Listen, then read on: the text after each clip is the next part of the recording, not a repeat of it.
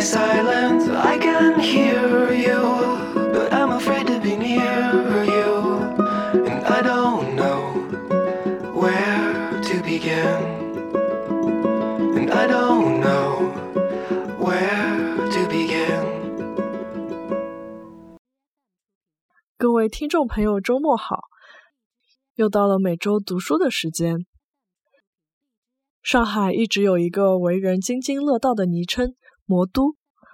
然而这个名号的由来总是众说纷纭。有人说是从英语单词 “modern” 的谐音来的，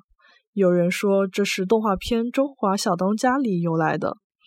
这周我们也为大家带来一本书，名字就叫做《魔都上海》。从历史的角度看看，为什么上海被称为魔都？这本书的全名是《魔都上海：日本知识人的近代体验》，由旅日学者刘建辉先生研究编写，从日本人的视角描写了明治维新前后上海的风貌以及对日本社会发展的影响。作者在深入的研究后认为，上海对日本的影响变化可以用明治维新的这个时间点划分。在明治维新之前，由于上海当时是列强的租界，综合了大量的西洋信息，并大量输入日本，于是日本的维新志士们开始有了启蒙意识，并且上海作为当时文化开化的窗口。给当时去过上海的日本武士们留下了强烈的冲击印象，更坚定了他们维新的决心。然而，明治维新以后的上海对日本的影响力迅速衰弱，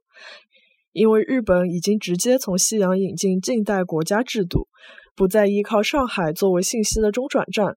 对于日本来说，只是扩张到大陆的基地。然而，由于当时的上海万象混沌的特质，对于众多梦想脱离日本的日本人来说，是他们心中的避难所，更是一个距离最近的冒险家的乐园。因此，从某种程度上来说，上海依然对日本起着影响。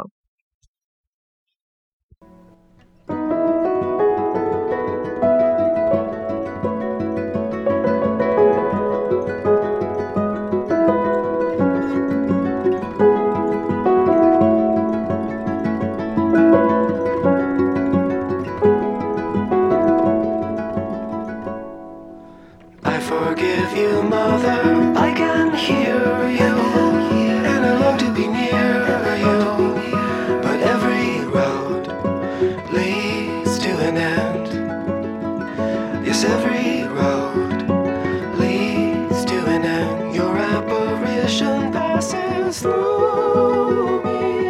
in the willows and five red hands. You'll never see us again. You'll never see us again.